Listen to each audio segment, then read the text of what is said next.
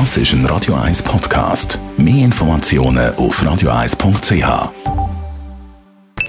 Die Morgenkolumne auf Radio 1 präsentiert vom Grand Casino Baden. Grand Casino Baden. Baden im Glück. Guten Morgen, Roger. Guten Morgen, ihr beiden. Was ist dein Thema heute? Du, der Rücktritt vom Migros-Chef Fabrice Zumbrunnen hat alle überrascht, offenbar auch die Spitze von der Migros selber. Die Migros ist ja eine einzigartige Firma in der Schweiz mit einer außergewöhnlichen Geschichte. Als Chefredakteur der Migros-Zeitung Tat habe ich in den späten 70er Jahren die seltsame Führungsstruktur von der Migros allernächsten Nähe erlebt. Nur wenige Jahre nach dem Tod vom Gründer Gottlieb Duttwiller ist dort Pierre Arnold an der Spitze vom Führungsgremium gewesen. Eine charismatische Figur, die alle anderen Führungspersonen völlig überstrahlt hat. Und genau das haben ihm die machtbewussten Mikroregionalchefs zum Vorwurf gemacht und ihm eigentlich Nebel nach dem anderen zwischen die Beine gerührt. Dann sind immer farblosere Personen in die Chefposition am Limitplatz gewählt worden. Zuletzt also der Fabrice Zumbrunnen, der als Welscher in Deutschschweiz nie richtig angekommen ist. Und der hat wollen, dass man das wohl heiligste Mikroprinzip abschaffen sollte, nämlich das Verbot vom Alkoholverkauf. Ich mag mich erinnern, dass man schon vor Jahrzehnten innerhalb der Mikroführung gemunkelt hat, dass das Alkoholverbot nur so lange bleiben würde, wie die Adele Duttweiler lebt, die Witwe von Gottlieb. Aber das war eine Fehleinschätzung.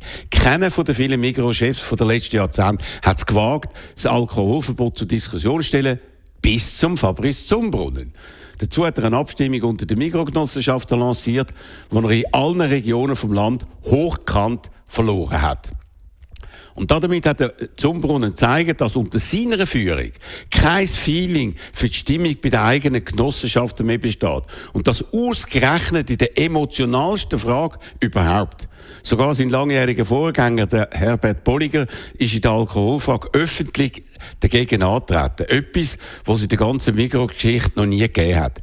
Mit dieser öffentlichen Klatsche hat der Fabrice Zumbrunnen wohl sein Gesicht verloren. Er hat zugelassen, dass man gesehen hat, dass die Firmenführung die mystische Mikrogeschichte, die langjährige Tradition und Vision von Gottlieb Duttwiller schlechter versteht als Mikro-Fußvolk, was in der Mikro eine Todsünde ist.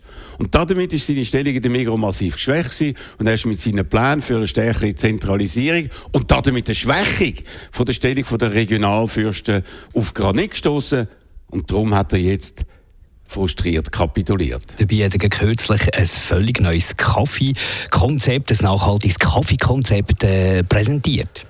Ja, und das ist von der Mikroführung als die größte Produktinnovation von der ganzen Firmengeschichte angekündigt worden, also extrem großspurig. Doch die gewaltigen Erwartungen, die der Fabrice Zumbrunn damit geweckt hat, sind offenbar nicht erfüllt worden. Es hat von Anfang an viel öffentliche Kritik gegeben und auch im Vertrieb hat einiges nicht geklappt. Ja, die Migro ist immer noch ganz spezielle, ganz eigenartige und einzigartige Firma mit eigenen Geschäftsprinzipien und äußerst komplexen Strukturen. Und das ist in der heutigen Zeit, wo es fast überall nur um Umsatz und Gewinn geht, doch noch recht bemerkenswert. Die Morgenkolumne von Roger Schawinski, die gibt es zum Nachlesen bei uns im Netz auf radio1.ch. Die Morgenkolumne auf Radio 1.